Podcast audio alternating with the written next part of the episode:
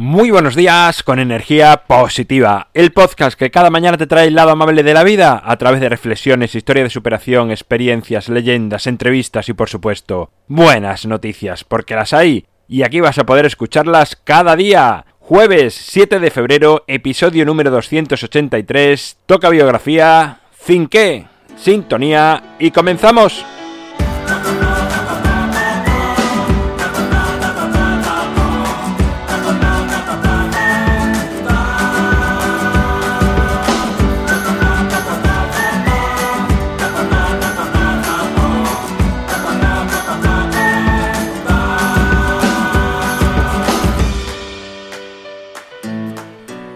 Muy buenos días, es jueves, último jueves de biografías. Bueno, último.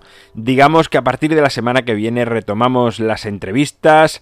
Creo que se va, va a ser así. Y esta es la última entrevista, aunque durante este año sí quiero intercalar entrevistas con biografías.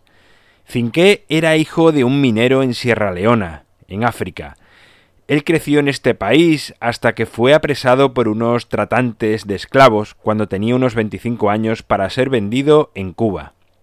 Durante los tres meses que duró la travesía, Finqué viajó encadenado de pies y manos como el resto de pasajeros.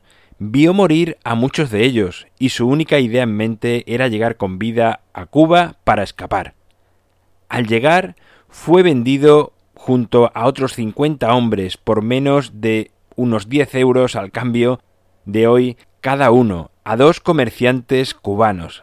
Sin cadenas embarcaron en una goleta llamada Amistad.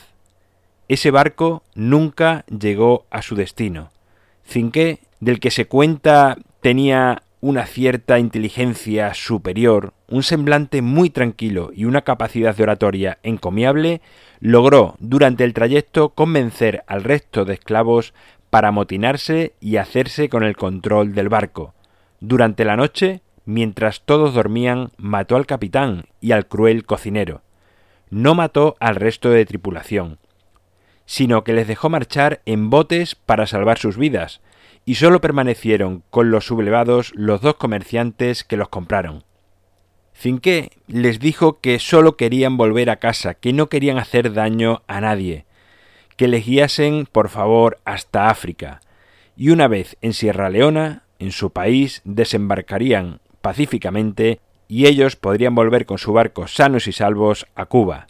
Pero los comerciantes cada día giraban un poco el timón al norte cada noche, y así llegaron a Nueva York, donde fueron apresados y detenidos pero vivieron un histórico juicio, donde tras exponer sin que su situación fueron declarados personas libres. Tras ese éxito, Cinqué, con sus hombres, recorrió el norte de América recaudando dinero para poder alquilar un barco y volver a casa.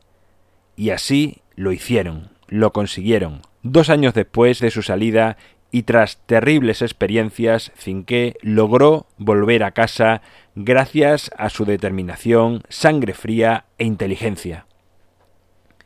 Bueno, pues ahí queda la historia de Cinqué. ¿Por qué Cinqué? Bueno, he buscado personajes no tan conocidos, no tan históricos, al menos aquí en nuestro territorio, y que resalten un poco valores como la tranquilidad, la valentía, la inteligencia, para lograr objetivos, y Cinque sin duda es uno de ellos. En mi página web alvaroroa.es puedes encontrarme, contactarme, ver mucho más sobre mí. Este sábado, taller de felicidad aquí en Badajoz. El próximo viernes será en Sevilla. Gracias por estar al otro lado, por suscribirte, por valorarme, por compartir, por hablar a más personas de energía positiva, porque es lo que hace que sigamos creciendo. Nos encontramos mañana viernes con buenas noticias. Será a partir de las 7 de la mañana si lo haces a través de cualquier dispositivo móvil digital. 8 y cuarto si lo haces a través de Radio Vallecas. Y como siempre, ya sabes, disfruta, sé amable con los demás y sonríe. ¡Feliz jueves!